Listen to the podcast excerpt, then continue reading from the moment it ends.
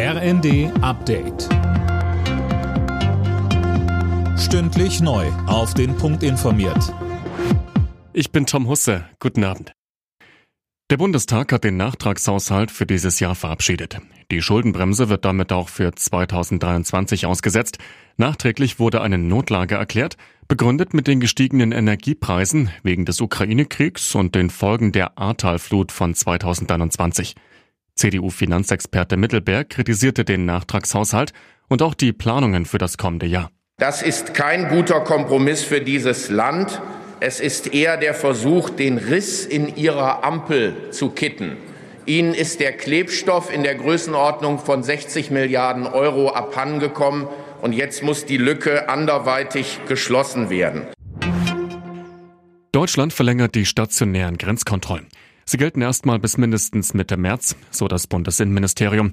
Ziel der Kontrollen an den Grenzen zu Polen, Tschechien, Österreich und der Schweiz ist es, die illegale Migration einzudämmen. Die EU will im Januar nochmal über das weitere Hilfspaket für die Ukraine beraten. Letzte Nacht war die Zusage von weiteren 50 Milliarden Euro hier am Widerstand von Ungarn gescheitert. Grünes Licht gab es dagegen für den Start von EU-Beitrittsverhandlungen mit der Ukraine.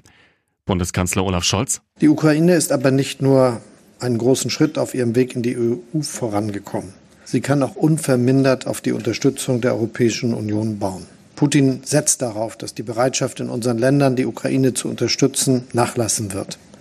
Da ist er aber schief gewickelt. In Deutschland dürfen keine Himmelslaternen mehr verkauft werden.